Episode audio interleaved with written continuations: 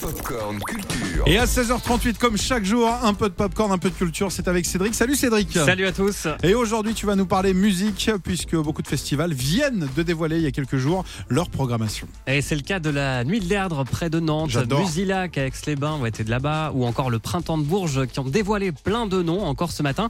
Autre festival qui s'annonce exceptionnel l'été prochain, c'est le Main Square à Arras.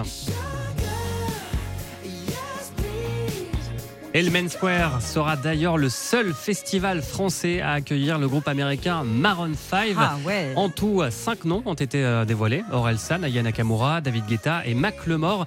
Et c'est demain à 10h qu'ouvrira la billetterie. Et même si la prog est loin d'être complète, les passes trois jours devraient partir comme des petits pains.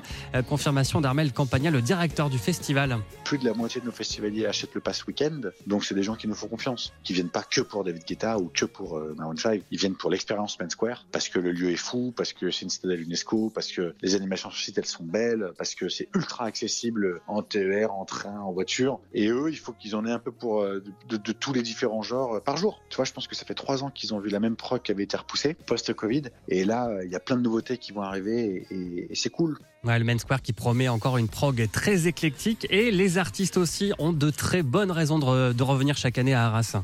T'as la chapelle en face de toi, t'as des loges qui sont dans des bâtiments qui datent de 1665, t'es pas sur une plaine comme tant d'autres festivals, et, et rien contre les festivals sur, sur une plaine, c'est juste qu'on a une singularité avec c'est un peu cette enceinte naturelle que fait la Stadelle, que les groupes adorent. Macklemore, c'est pour ça qu'il revient, c'est littéralement un de ses festivals préférés.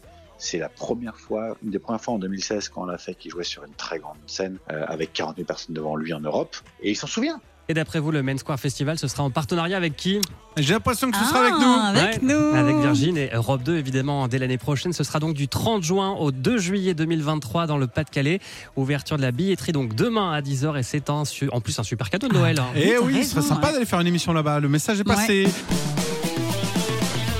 Retrouvez toute l'actu gaming, ciné et musique avec Cédric Lecor de 16h à 20h sur Virgin Radio.